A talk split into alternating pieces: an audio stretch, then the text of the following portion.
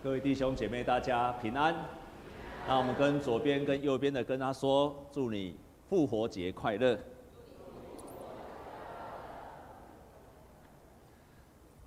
我们感谢上帝，让我们可以今天一起来庆贺啊那个复活节，感谢神。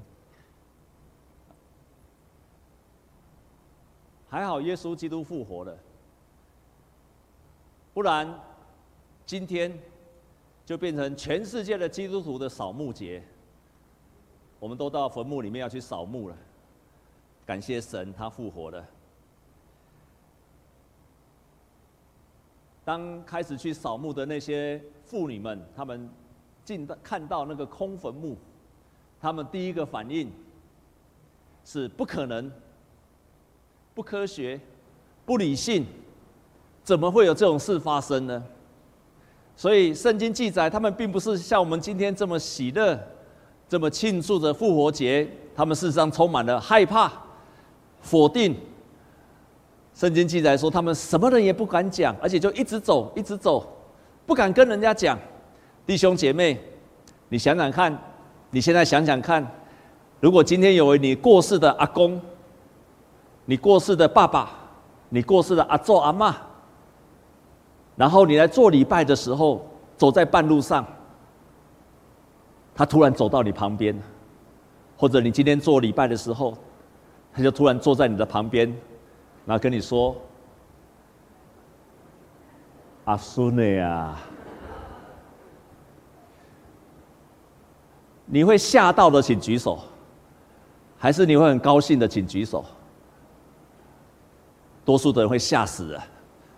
初代的门徒就是这样，就是这样子，他们吓坏了，不敢讲话，直直走，根本不敢告诉别人，因为他如果跟别人讲说耶稣复活了，我想当时候所有的人反应说不要再讲了，神经病，打死你。这就是初代教会的死里复活，第一次耶稣复活，所有的人的心情，如同我们今天。那些过世的亲人，如果今天就坐在我们的旁边，你大概也会吓坏了一样，你也没有办法接受。不过，耶稣确实复活了，而且耶稣他复活的时候，他责备他的门徒：“我不是早就告诉你们了吗？我一定会复活。”所以，耶稣责备他们的不信，责备他们的不信。接下来，那个天使就告诉他们说：“耶稣已经复活了。”然后呢，他要比你们以在你们以先回去加利利，他要在加利利去见到你们，所以我们看见耶稣真的回到加利利。加利利是一个什么地方？加利利是门徒第一次遇见耶稣的地方，加利利也是他们开始跟从耶稣的地方，加利利也是他们看见耶稣传福音的地方。加利利也是他们看见耶稣彰显神迹奇事、医病赶鬼的地方。门徒们也在加利利看见耶稣行大能的神迹，而且平静了风和浪。加利利是门徒，特别是彼得，当他在船上打鱼的时候，一整个晚上找打不到鱼，耶稣叫他开到水深之处，他就一整晚打不到鱼，之后他居然满载。满载而归，他立刻跪在耶稣的面前，而且就跟从了耶稣。耶稣叫他跟从他，他立刻撒舍下所有的网，就跟从了耶稣。加利利是那些门徒他们第一次领受使命的地方，但是这一次耶稣叫他们再一次的回到加利利，因为耶稣要重新与他们一起。而且陪伴他们再一次走到加利利的道路，重新要给他们使命。他们已经经历了一个从死里复活的耶稣之后，耶稣要给他一个新的使命。只是这一次的使命跟第一次的使命不一样了。第一次的使命跟第二次这一次要领受的是不一样。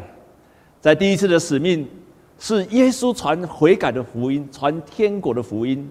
耶稣跟他们说：“天国近了，你们要悔改。”但是第二次的使命改变了，门徒要开始传，告诉他们说：“你们要相信有位复活的主，而且要悔改来受洗，你们就会进入上帝的国。”第一次是耶稣宣告上帝国来临了，但是第二次门徒要宣告的是说，你们要相信一位复活的主，悔改受洗，你就会进入上帝的国。福音开始改变了，过去是神的国要降临，上帝的国降临。这一次门徒要告诉我，你们要进入上帝的国，要借着耶稣基督相信他，就会进入上帝的国。第一次的使命，耶稣教导天国的事情，可是第二次换门徒自己来教了，他们要教导，透过圣灵会帮助你们去完成天国的事。天国的教导会有圣灵帮助我们去完成耶稣所教导的事情。第一次的使命是耶稣自己行神迹，多数的时候都是耶稣行神迹。但是第二次，当那些门徒看见耶稣复活的时候，门徒开始行神迹。这是第一次的使命跟第二次的使命截然不同的地方。传的福音内容改变了，所行的神迹也改变了，教导也改变了。这些门徒开始领受了第二次的使命，是完全不一样。他们自己可以行神迹了，所以你看，他们开始，这些人门徒们开始经历了耶稣的复活，不是只有这些门徒，而且有更多的人看见了耶稣复活。在哥林多前书十五章三到八节，这边说，基督第三天复活了，而且显给基法看，基法就是彼得，然后显给十二个使徒看，后来还显给五百多个弟兄看，其中一半到如今都还在，却有已经睡了的。以后显给雅各看，再显给众使徒看，末了也显给我看。这是保罗所说的，是这么多的人都曾经看见耶稣基督从死里复活。耶稣的复活至少带给我们三个三件的意义。耶稣的复活带给我们三件的意义。第一个就是世界上的人开始宣告耶稣基督他是神，他是世界的主。在腓立比书第二章第九到十一节，我们一起来念这一段好吗？预备，起。所以神将他升为至高。又赐给他那超乎万民之上的名，叫一切在天上的、地上的和地底下的，因耶稣的名，无不屈膝，无不口称耶稣基督为主，使荣耀归于父神。这个世界有很多的宗教，每一个宗教有他也有他的教主。这个世界也有很多伟大的老师，在各个民族都有伟大的老师。这个世界也有很多的烈士，为着他们的理想而死，为着他们的目标，为着他的百姓而死。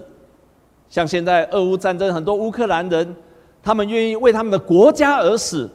这个世界有很多的教主，有很多伟大的老师，也有很多的烈士，为了许多的人而死。这样子的人都有，但是没有一个从死里复活。所以耶稣基督他不只是一个烈士，为了百姓而死。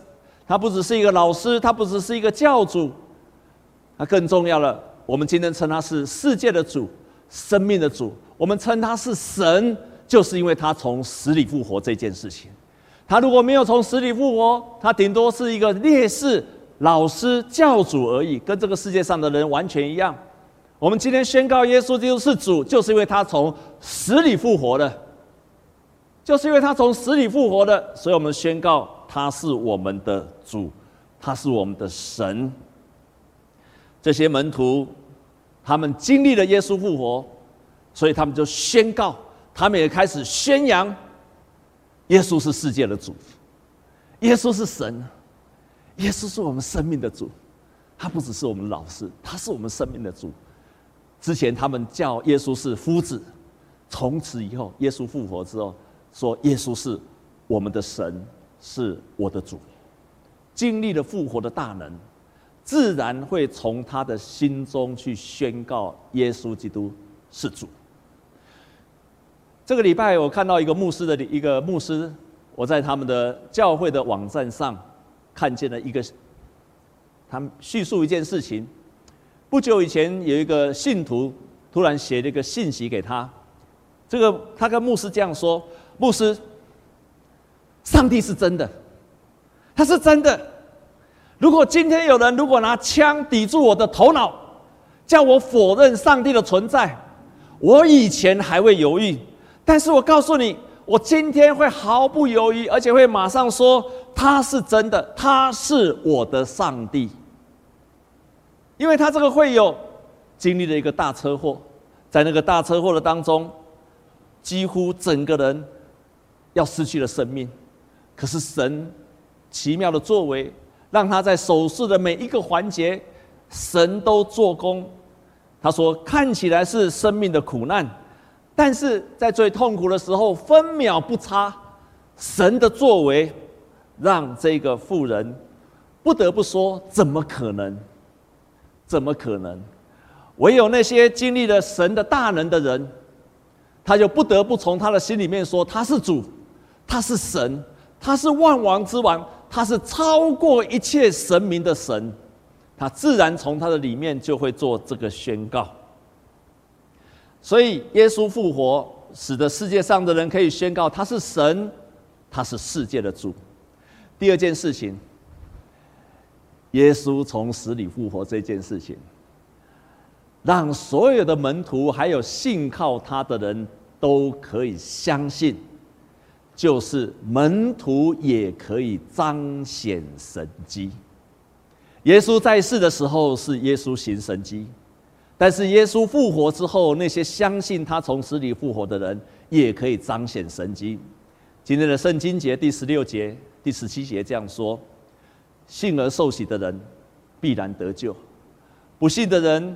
必被定罪，信的人必有神迹奇事随着他们，是什么呢？奉我的名赶鬼，说方言新方言，手能拿蛇，若喝了什么毒物，也必不受害。手按病人，病人就必好了。你也许不相信，到今天神仍然行同样的神迹，而且在门徒的身上。相信他从死里复活的人身上，神照样彰显神迹。相信的人，请你把手举起来。哦，你们都相信，经历过的请举手。好，你经历过手拿毒蛇被咬没有死掉的，请举手。弟兄姐妹们，不是只有相信而已，是要真实的经历。我也没有经历过手拿毒蛇，不过我后来都会明白。手能够拿蛇，并不是要你去回去去试抓毒蛇。我要告诉你，手能够拿毒蛇，是表示我们可以胜过撒旦的权势。你可以胜过撒旦对你生命中的所有的影响，你可以胜过撒旦的权势，你可以胜过他，你可以赶离他，你可以让他离开你的生命，不再去影响你的生命。这是你可以拥有的权柄。我们生病了。手按病人，病人会得到医治。在我们教会已经有很多病得医治的见证了。所以信靠神的人，他有能力能够行神迹。以前是耶稣行神迹，现在是他的门徒可以行神迹。但是，即使耶稣行了那么多的神迹，还是很多人不相信。弟兄姐妹。初代的教会如果没有耶稣行神迹，我告诉你，基督教早就不存在了。初代的教会如果他们没有经历到耶稣行神迹的大能，我可以告诉你，初代的教会早就灭亡了，也不会有今天的基督教。我们就来说彼得吧。彼得在世的时候，耶稣曾经当着他的面跟他宣告说：“彼得，你是磐石，教会要建立在你的上面，要建立在你的上面。”可是彼得他看见耶稣复活之后，他开始宣扬耶稣基督。他开始传的时候，马上传，马上被抓去了。他一共在使徒行传记载被抓去了三次。第一次警告他，告诉他说：“你不可以再传福音了，就把他放掉了。”第二次被抓，这次不放走他。如果彼得当场被抓，被处死了。基督教结束了，因为耶稣曾经宣告，教会要建造在彼得身上。彼得死了，教会建造不成了。但是他们经历了神迹奇事，上帝差遣了天使，在监狱里面释放他的铁链，把他的铁链释放了，他就走了出去。天使带他走了出去，没有初代教会的神迹，基督教早就不存在了。第三次，第三次，彼得照样被抓，极有可能被处死。当他快被处死的时候，照样上帝差遣天使进到监狱里面，把他的铁链全部都释放。当时候，当时候那些大祭司他害怕彼得再次逃走，一次四个人看守他，但是上帝照样差遣天使拯救了，拯救了彼得。圣经记载说，彼得以为自己在做梦，以为只是异象的当中，没有想到天使真的在监狱当中把彼得就这样带出去了监狱。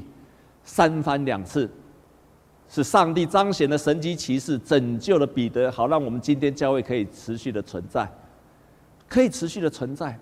可是耶稣在世界上是行使各样的神迹，仍然很多人不相信，仍然很多人不相信。当时候。即使法利赛人那些祭司，他们都看见了耶稣行神迹，他们就是不信。弟兄姐妹，他们不相信，跟今天的人不相信耶稣在今天不行神迹的人的理由是完全一样。他们是不是不能相信？他们是不愿意相信。你让他看到了，他还是说我不愿意相信。即使一个神迹奇事在他的眼前发生，那个见证不断在讲的时候，他还是会说：“像法利赛人说，我不愿意相信，因为相信了，他们生命就要悔改了。悔改有时候比承认耶稣行神迹更困难。这就是为什么，当他们不愿意相信的时候，在他的生命当中，你就很少看见有什么见证跟神迹。”没有神迹的思想，就不会有神迹发生。有先有神迹的思想，才会有神迹的发生。你的头脑里面已经不相信了，什么事都不会发生。没有相信神会行神迹的思想的人，什么事都不会发生。我可以清楚的告诉你，这是我的见证。我信主了，从六岁一直到现在六十一岁，弟兄姐妹们，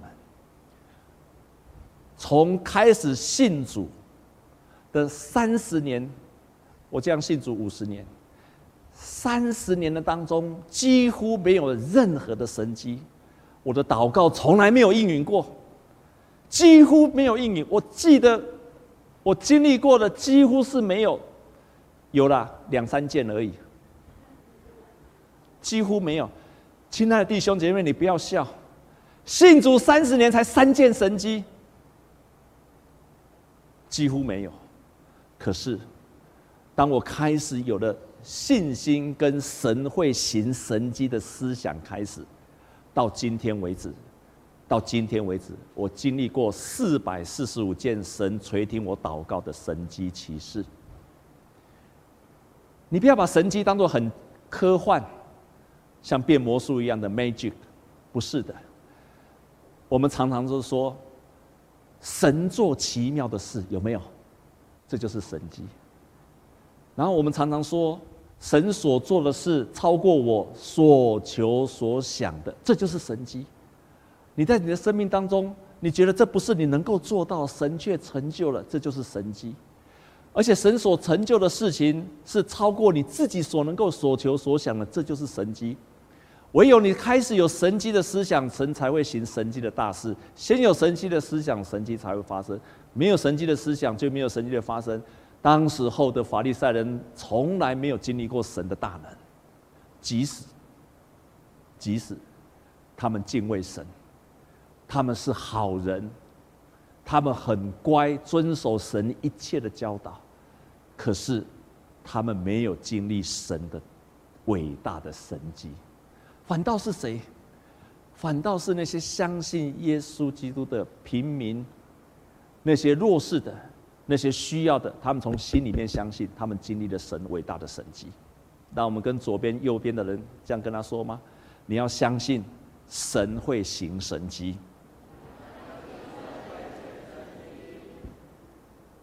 第三件事情，既然死亡都不能困住主我们的主耶稣，所以耶稣复活这件事情，也在教导了我们，提醒了我们，我们在任何的状况下都不要绝望。如果连死亡都能不能够绑住耶稣、困住耶稣，如果连死亡耶稣都能够从死里复活，那我们就可以大胆的宣告：没有一件事情可以困住我们的信仰，没有一件事情可以困住我们，好不好？我们一起跟牧师这样宣告，好不好？没有一件事情可以困住我们，因为我们的主。已经复活了，所以耶稣基督复活，弟兄姐妹们，就是提醒了我们，我们所有的一切都不能够困住我们，即使即使是坟墓也不能困住主。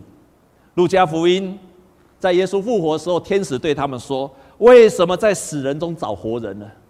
告诉他们说：“死人之中只能找死人，你不要在死人中找活人。耶稣已经复活了，耶稣已经复活了。”在哥林多前书十五章五十七节说：“死亡也不能使我们与神的爱隔绝。感谢神，使我们可以借着主耶稣得胜。没有任何事可以隔绝，包括死亡这件事情。”弟兄姐妹们，这是我曾几次在讲道当中当过的一个刘敬德长老，他们后来出了一本书，叫《深井中的盼望》。两千零五年时，这个刘进德长老，他是个挖井的工人，在彰化那个地区。有一天挖井的时候，突然整个井陷下去，他深陷在地底下十点八公尺，将近十一公尺的地方，二十六小时。他被挖出来的时候，就是像现在你看到这个样子。当他被挖出来的时候，不是地底下有个空隙，他躲在那个地方。出来的时候，鼻子是泥土，耳朵是泥土，眼睛是，连嘴巴都是泥土。这么稀少的空气，他后来出书，他说在那个深井，在那个二十六个小时当中，他只有做一件事，就是祷告，就是祷告，拼命的祷告。然后他想到说，不止我要祷告，我想他的家族也都在上面为着他祷告，所以他就是拼了命的祷告。没有绝望的祷告，不断的祷告，在这祷告当中，神把他救了起来，神把他救了起来。我更要说的是这件事情，他的家族的人围在那个井的旁边，当时葬仪社的人已经好几家的葬仪社在旁边准备要收尸体的。这个刘敬德长老的姐姐过来之后，叫做刘金娇，跑过来的时候，第一件事情就跟所有的人讲说：“我们一起跪下来呼求神吧。”家族的人就跪在那个井的旁边，一起跪下来跟神大声的呼求。祷告完之后，继续挖，一边挖一边祷告，一边祷告一边挖，因为没有办法用怪手，所以只好用手挖。全家族的人。都在那个地方跪在那个地方跟神求。外面的人认为是没有盼望的。当所有的人来问他，媒体来问他们，当时我印象非常非常深刻。那时候我还在看电视，几乎所有的各大的媒体全部都到那个地方去看。媒记者问，殡仪馆的人问，等一下尸体要送到哪里？所有的人都告诉他们说，我们的我们的父亲一定会活起来的。我们的神一定会祷告的，垂听祷告的。果然，当他被救起来之后，弟兄姐妹，我要分享的是下面的事情。他的大儿子是一个牧师，在福音主日的时候，我会请他来做见证。他的大儿子是一个牧师，也是我的学弟。在上个月，我跟他一起开会，我就问他。你爸爸从井里被挖出来之后，救出来之后，对你有什么影响？他说：“牧师，从那一天开始，从那一天开始，我开始相信福音是神的大能。从那一天开始，我相信神会在我的职场、我的服事上行大事。我相信神会做奇妙的事，在我的身上、我的家族身上，跟我的教会的身上。这个刘牧师，我的学弟，他从那一刻开始有了什么？有了神机的思想进来了。他开始有了神机的思想进来了。之前他就是这样的牧养教会，但是从那一刻，他开始在牧养教会的时候，有神机的思想进来了。有一天，他的教会里面有一个两年、一年多两年，一直想怀孕但是都没有怀孕的一对夫妻。他看见了他，突然心里面有一个催促的声音，去跟他说，去跟他们说，赶快去买婴儿的衣服，明年这时候，你们就要生 baby 了。他吓死了，他吓死了，但是心里那个催促的声音跟他去跟他说，去跟他说，他就顺服在心中圣灵对他催促的声音。非常害怕、非常战惊的，就去跟这对年轻的夫妻说：“去买婴儿衣服，明年这时候你们就要生孩子了。”讲完之后不敢再讲了。神啊，万一明年没有生怎么办？神啊，万一那是我的意思怎么办？神啊，万一那是我的幻听怎么办？神啊，万一他们明年要是没有生？他们一定会离开教会的。那一年当中，忐忑不安。明年同样的时间，他们就生了一个小孩子。当他开始有了神迹的思想，神就开始做工。而从他的爸爸从井里被救出来的那，就从那一刻开始，他的教会充满了神迹奇事。充满了见证，他们已经出了一本书了，都是信徒的见证，因为他们的教会有了神迹的思想。如果我们相信在两千年前耶稣基督都已经从死里复活了，我们没有理由不相信今天耶稣仍然从死里复活，他今天不会行神迹。我们相信神到今天仍然会行大能的神迹在我们的身上。你有了神迹的思想，就会有神迹的发生。他们的教会就充满了神迹奇事。他就请他们每个弟兄姐妹写下来见证。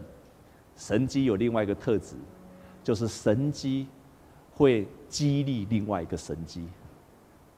你听见了人的见证的神迹，神迹的见证之后，你从你的心里面开始领受，你相信了神迹。就会再发生在其他的人的身上，所以神迹会生出另外一个神迹，就是因为我们相信我们的主耶稣已经复活了。他复活的时候，给那些门徒一个新的使命。以前，以前是耶稣说传福音，但是从此以后是门徒领受这个使命，他们宣告要相信一位复活的主，他已经为了你。死里复活了，你相信、接受、认罪、悔改，你就会得到新的生命。以前是耶稣行神迹，从今天以后是门徒们开始要行神迹的。以前是耶稣在教导，从今天以后是门徒要教导了。这是复活带给我们的使命，感谢神，哈利路亚！我们同心来祷告。亲爱的主，我们感谢你。谢谢你从死里复活，我们可以大胆的宣告，我们所信靠的主已经从死里复活。如今你坐在上帝的右边，我们感谢你，因为你从死里复活带给我们盼望，我们可以勇敢的宣告。也谢谢你赐给我们行神迹的权柄，我们更感谢你，你让我们在生命的任何时刻，我们都可以不要绝望。因为你是盼望的主，感谢你，谢谢你，我们这样祷告是靠着耶稣基督的圣名，阿门。